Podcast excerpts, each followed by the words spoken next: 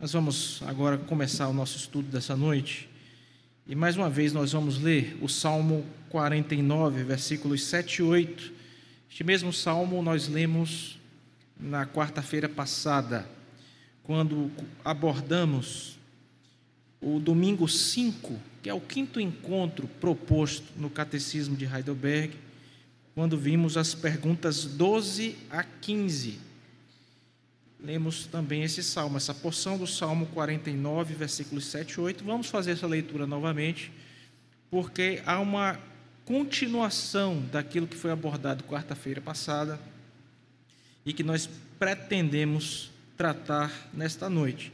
De forma que, se pudéssemos entregar para vocês todo o resumo do que nós vamos ver essa noite na forma de uma tese, na forma de uma proposição clara, máximo enxuta que nós conseguimos seria o seguinte: Jesus Cristo é o único mediador e salvador capaz de satisfazer as demandas da justiça divina e oferecer salvação e vida para os seus eleitos. Vou repetir. Jesus Cristo é o único mediador e salvador capaz de satisfazer as demandas da justiça divina e oferecer salvação e vida eterna para seus eleitos. que nós vamos tratar hoje, irmãos, é o domingo 6, é referente ao domingo 6, nesse importante documento da fé reformada, que é o Catecismo de Heidelberg, as perguntas 16 a 19. Procedamos então à leitura do Salmo 49, versículos 7 e 8. Estes dois versículos dizem o seguinte: Ao irmão, verdadeiramente, ninguém o pode remir, nem pagar por ela a Deus o seu resgate. E aqui a ideia de que ninguém, vimos já, ninguém pode morrer pelo outro. Um ser humano comum não pode morrer pelo outro. O versículo 8 diz: Pois a redenção da alma deles é caríssima e cessará a tentativa para sempre. Vamos orar mais uma vez. Senhor, fala-nos, Senhor, por meio desse estudo da tua palavra, tratando, ó Deus, a respeito da nossa salvação. Esse bloco desse importante documento, ó Deus que fala a respeito da nossa salvação. Ajuda-nos a entender estas questões, ó Deus, é o nosso pedido em Cristo Jesus. Amém. Irmãos, na quarta-feira passada, como mencionamos rapidamente, nós estudamos as perguntas 12 a 15 do Catecismo de Heidelberg. E naquela ocasião, nós vimos algumas coisas. Primeiro, que Deus requer que a sua justiça seja cumprida. Note que nós começamos a estudar a nossa salvação. E estudando a nossa salvação, a primeira informação que nós encontramos nas perguntas 12 a 14 é que Deus, sendo um Deus justo, requer que a sua justiça seja cumprida. Não há escapatória, tem que ser assim.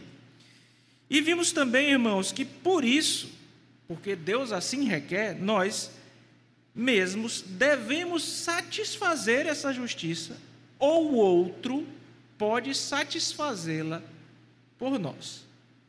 Ok. Então, se Deus requer que a sua justiça seja cumprida, ou eu preciso satisfazer, ou outro precisa satisfazer por mim. Muito bem.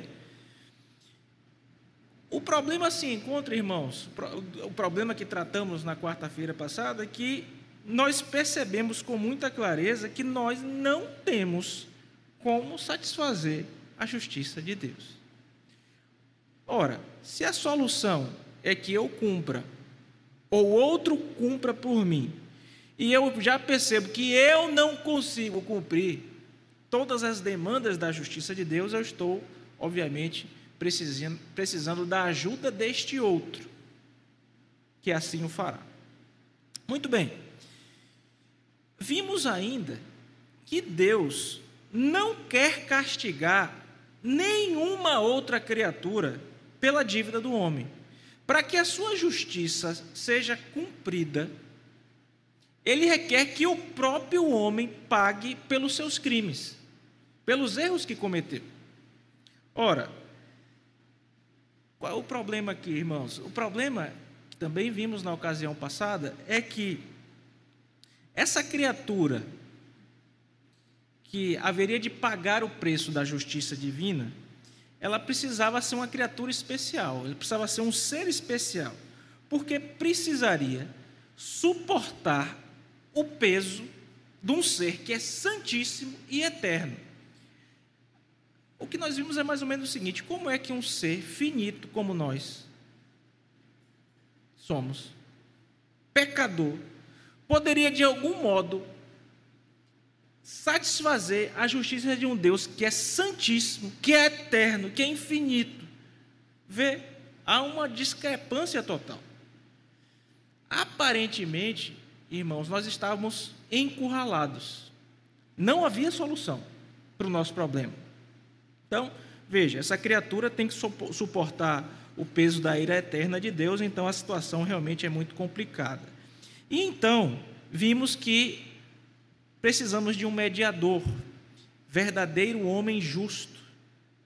Por quê? Porque Deus quer castigar um homem pelo pecado dele. Não pode ser mais ninguém, não pode ser anjo, não pode ser um animal, tem que ser um homem. Só que esse mediador tem que ser homem, mas ele precisa ser mais poderoso do que todas as criaturas, porque ele precisa suportar o peso da ira eterna e santíssima de Deus. Então, irmãos, esse mediador precisa também ser verdadeiro Deus. Em resumo, foi isso que nós vimos na quarta-feira passada. E por que é importante essa breve recapitulação? Ela é importante, irmãos, porque a primeira pergunta que nós vamos ver hoje, que é a pergunta 16, desse chamado Domingo 6 do Catecismo de Heidelberg, remete-nos diretamente à pergunta 15. É por isso que a gente releu esse mesmo salmo. Né? E o que é que foi a pergunta 15? Eu vou ler rapidinho para você relembrar. Que tipo de mediador e salvador então devemos buscar? E a pergunta 15 tem a resposta que diz o seguinte: o mediador deve ser verdadeiro homem, deve ser homem justo. Então ele precisa ser verdadeiro homem, homem de verdade. Este homem precisa ser o quê? Justo. E ele precisa ser mais poderoso do que todas as criaturas. E em quarto lugar, ele precisa ao mesmo tempo ser verdadeiro Deus. Veja que, irmãos, só havia essa possibilidade para que nós encontrássemos salvação. E veja como nós dependemos dessa pergunta que vimos na quarta passada para adentrarmos no conteúdo de hoje. A pergunta 16, que é a nossa primeira pergunta de hoje, diz o seguinte: preste bem atenção, por favor. Por que o mediador deve ser verdadeiro homem e homem justo? E a resposta é a seguinte: deve ser verdadeiro homem, porque a justiça de Deus exige que o homem pague pelo pecado do homem. Primeira parte da resposta. A segunda, deve ser o homem justo, porque alguém que tem seus próprios pecados não pode pagar pelo pecado de outros. E então eu vou convidar vocês para nós entendermos cada uma dessas partes da pergunta 16 separadamente. Vamos ver primeiramente que para responder por que o mediador deve ser verdadeiro homem e homem justo, vamos ver em primeiro lugar aqui que ele deve ser homem verdadeiro. E a resposta está dizendo aqui porque a justiça de Deus exige que um homem pague pelo pecado do homem. E agora nós vamos irmãos, ver isso na palavra de Deus.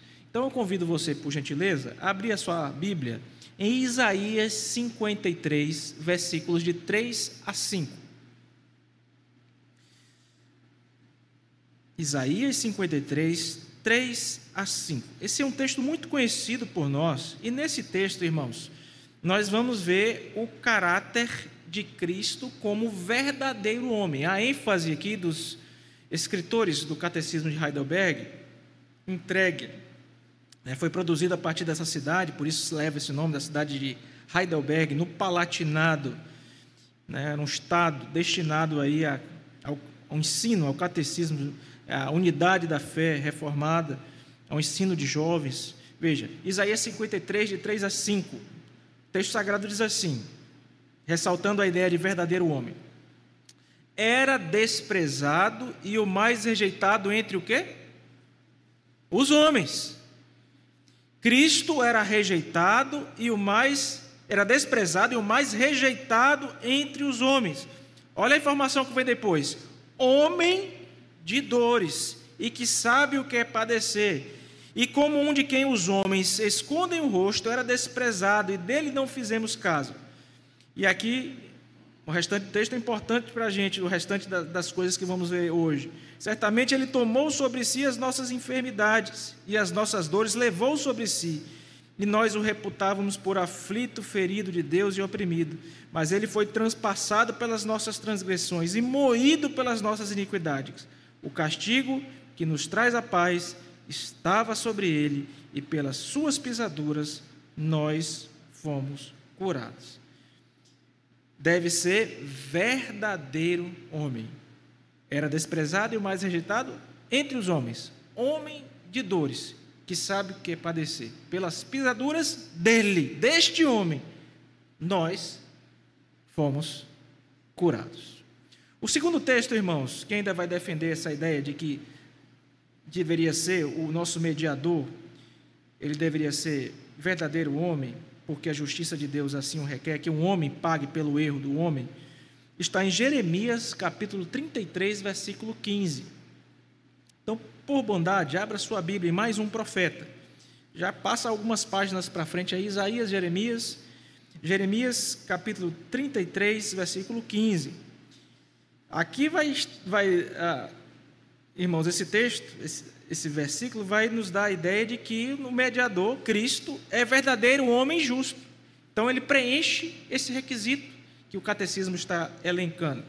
O versículo 15 do capítulo 33 de Jeremias diz: Naqueles dias e naquele tempo farei brotar a Davi um renovo de justiça. Ele executará juízo e justiça na terra.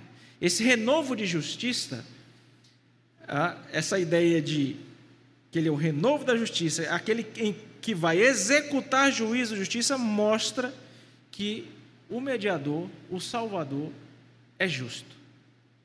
Ele atende esse pré-requisito. E por fim, meu irmão, veja aí, por fim, com relação aos textos do Antigo Testamento, vá para outro profeta, que é o profeta Ezequiel. Abra sua Bíblia lá, por favor, Ezequiel 18, 20.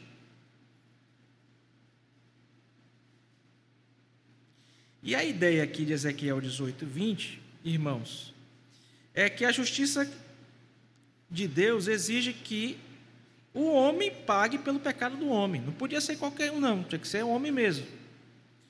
Ezequiel 18, 20, olha só o que é dito lá. A alma que pecar, esta morrerá. O filho não levará a iniquidade do pai, nem o pai a iniquidade do filho. A justiça do justo ficará sobre ele, e a perversidade do perverso cairá sobre este. Então Deus é muito específico. Quem pecar vai morrer. Filho é filho, pai é pai. Ok? Então tinha que ser um homem.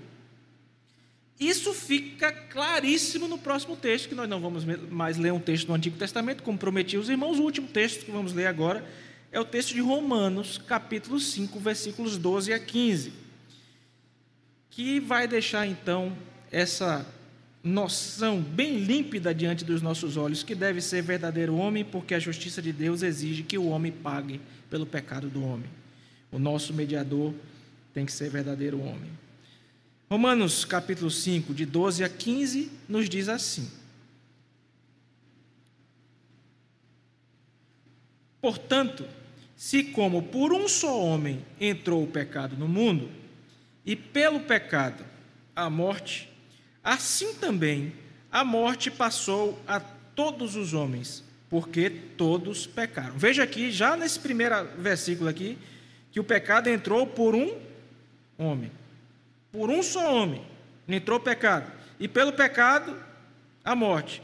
E a morte passou a todos os homens porque todos pecaram. Ele vai dar algumas explicações e nós vamos chegar na parte que os escritores do catecismo queriam destacar. Aqui no versículo 13 ele fala: Porque até o regime da lei havia pecado no mundo, mas o pecado não é levado em conta. Quando não há lei, entretanto, reinou a morte desde Adão até Moisés, mesmo sobre aqueles que não pecaram a semelhança da transgressão de Adão, o qual prefigurava aquele que havia de vir. Agora o versículo 15 que eu quero destacar com os irmãos. Todavia, não é assim o dom gratuito como ofensa. Porque se pela ofensa de um só morreram muitos, muito mais a graça de Deus e o dom pela graça de um só homem, Jesus Cristo, foram abundantes sobre, sobre muitos. Então, irmãos, precisava assim ser. Ok? Então, nós acabamos de ver a primeira parte da resposta da pergunta 16. Por que o mediador deve ser verdadeiro homem e homem justo? Vimos inicialmente aqui que ele deve ser verdadeiro homem, porque a justiça de Deus exige que o homem pague pelo pecado do homem. E a segunda parte, irmãos, da resposta diz que deve ser homem justo, porque alguém que tem seus próprios pecados não pode pagar pelo pecado de outro. É como se Vamos dizer, eu visse meu filho pecando, e como pai, né, você fala assim: Ô oh, Senhor, leva a mim, mas deixa meu filho, santifica o meu filho. Quem é pai, quem é avô, quem é avó, mãe? Nosso sentimento com relação aos nossos filhos, se a gente pudesse, a gente fazia uma coisa dessa, não podia, não. Só que não pode. Você que é pecador, não adianta nada. E você ser humano. Um, o seu sacrifício não, não ia pagar o preço altíssimo que uma alma custa diante de Deus. E é isso que a gente vai ver agora. Deus, irmãos, então, requer que o mediador seja homem justo, porque alguém que tem seus próprios pecados não pode pagar pelo pecado de outros. O primeiro texto que a gente vai ver sobre isso é o texto que nós lemos. Salmo 47, 49, 7 8. O que é que diz esse salmo, irmão? Ao irmão, verdadeiramente, ninguém o pode remir, nem pagar por ele a Deus o seu resgate. Eu não posso pagar pelos pecados de Dona Emília, que nos visita essa noite. Não tenho como pagar. Se eu quisesse morrer pelos pecados dela, não tenho como fazer isso. E o versículo 8 diz: Pois a redenção da alma é caríssima Caríssimo, é, é, o preço é muito alto para se pagar. É muito alto, irmão, o preço da sua alma. A gente canta aqui, né? Eu sei que foi pago um alto preço. Veja que a preocupação dos escritores desse documento importante era mostrar, tenha consciência desse preço, que não era qualquer sacrifício que era válido. Agora veja, irmão, por favor, Hebreus 7, de 26 a 28.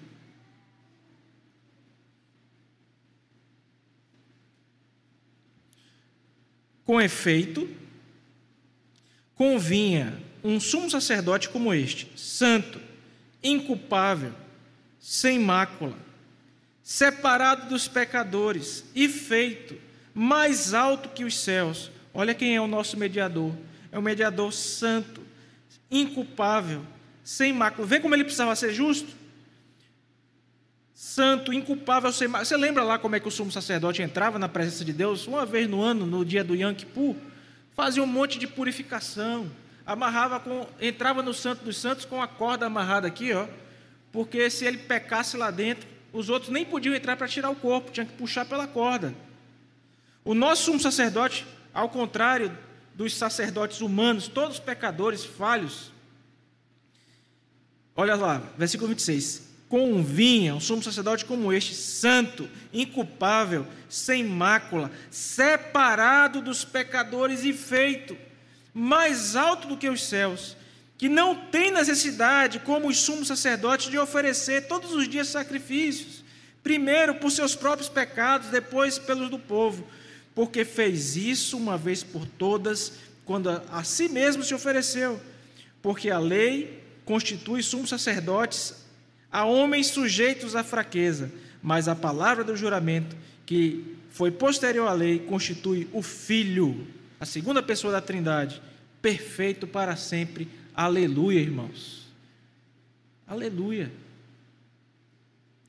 Por fim, irmãos, ainda para defender essa ideia de que deve ser homem justo, o nosso mediador, vá para a primeira carta de Pedro, capítulo 3, versículos 17 e 18.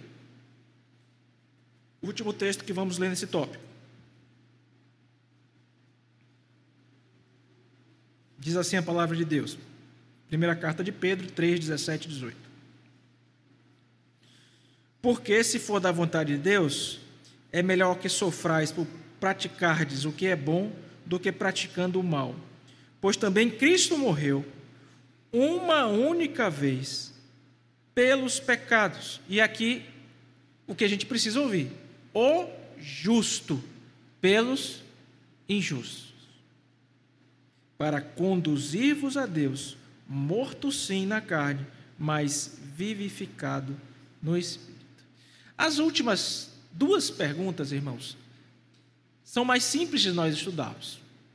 Veja a pergunta 17 agora. Agora que a gente entendeu a 16. Porque o mediador deve ser feito homem justo, verdadeiro homem justo. Nós vimos do, os dois aspectos dessa resposta. Agora vamos ver a pergunta 17. Por que o mediador deve ser ao mesmo tempo verdadeiro Deus? E a resposta 17 diz o seguinte: porque somente sendo verdadeiro Deus, ele pode suportar, como homem, o peso da ira de Deus e conquistar e restituir para nós a justiça e a vida. Você há de recordar que lá no Getsemane, o Senhor Jesus, né, chorando, suando sangue, disse assim: Senhor, se possível, passa de mim esse cálice. Por que, que ele fala aquilo? Porque ele sabia que ele haveria de enfrentar na cruz do Calvário o peso da ira do Pai pelo pecado de todos os seus eleitos em todos os tempos. Você já parou para pensar nisso? O filho se fazer maldito. A Bíblia diz lá em Isaías, naquele texto que a gente leu agora há pouco, que o pai se agradou em moê-lo. Você já parou para pensar nisso? O castigo que nos traz a paz estava sobre ele, pelas suas pisaduras, nós fomos sarados. O justo, como acabamos de ver, morreu pelos injustos, que somos nós.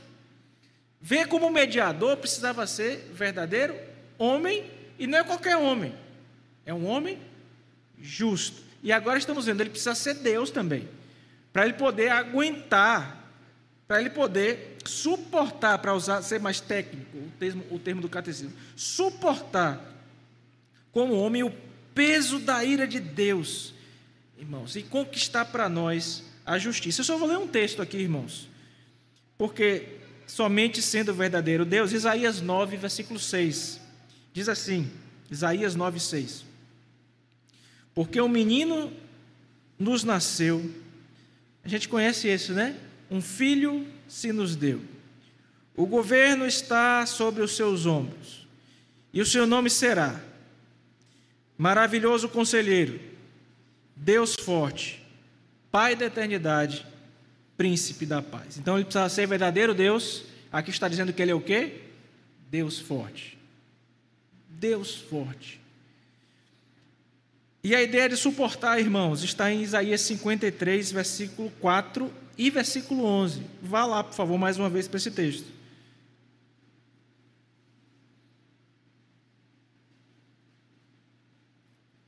Isaías 53, 4. Certamente Ele tomou sobre si as nossas enfermidades e as nossas dores levou sobre si.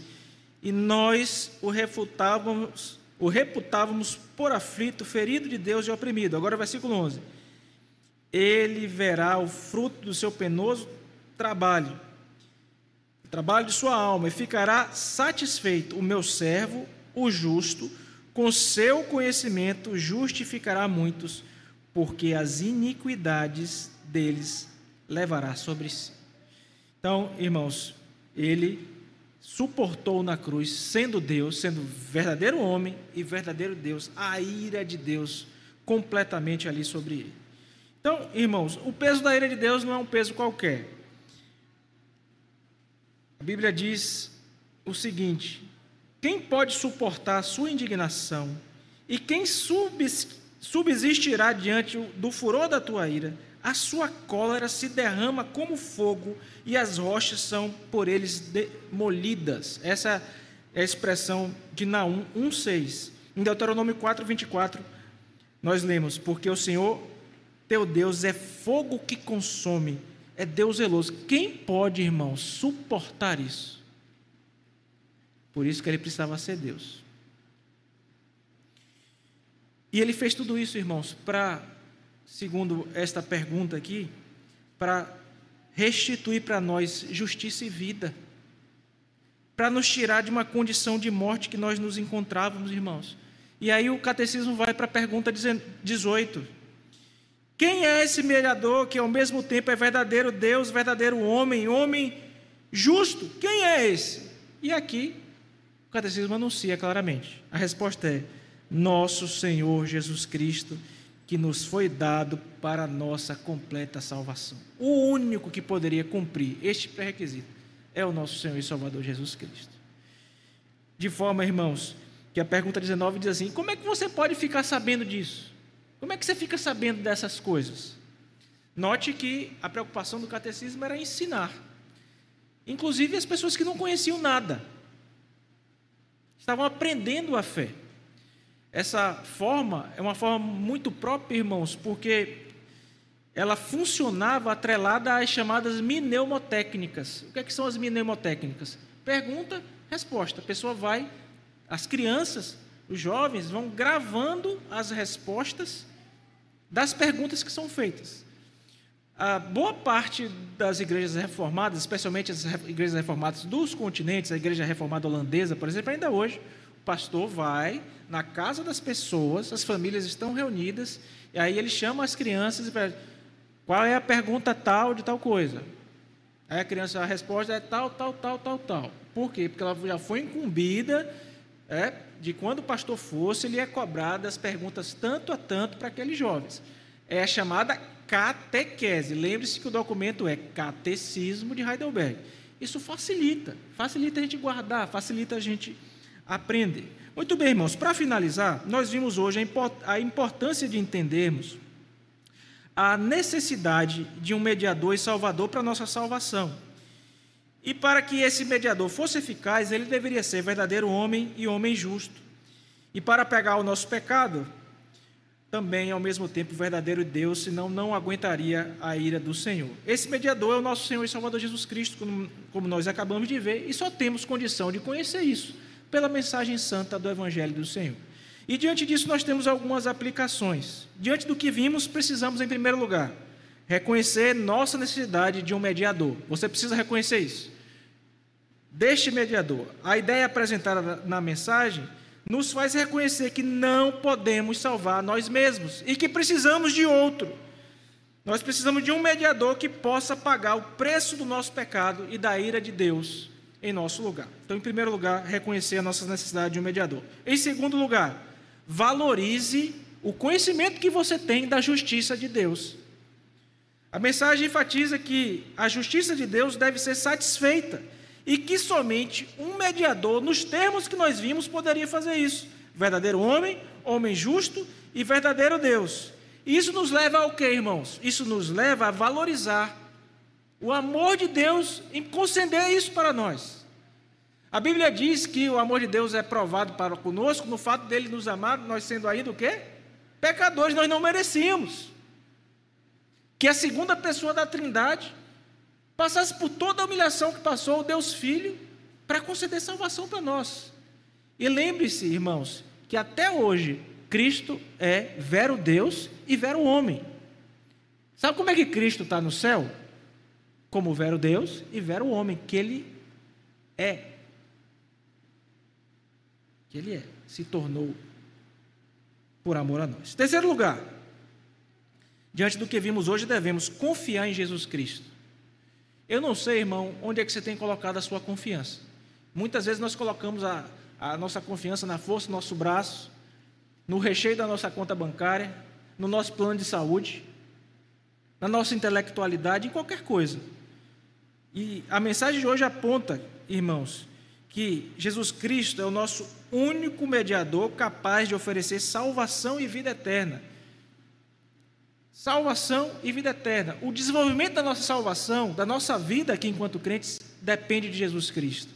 Isso nos leva, irmãos, a confiar em Jesus como nosso único Salvador, colocar nele toda a nossa esperança, toda a nossa dependência, como bem orou o presbítero Rafael hoje, dizendo: Senhor, nós só fazemos as coisas porque o Senhor nos tem fortalecido. Sem o Senhor nós não somos nada.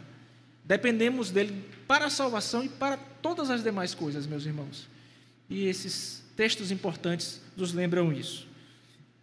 Em quarto e penúltimo lugar, somos lembrados também, irmãos, da nossa responsabilidade pessoal na nossa salvação.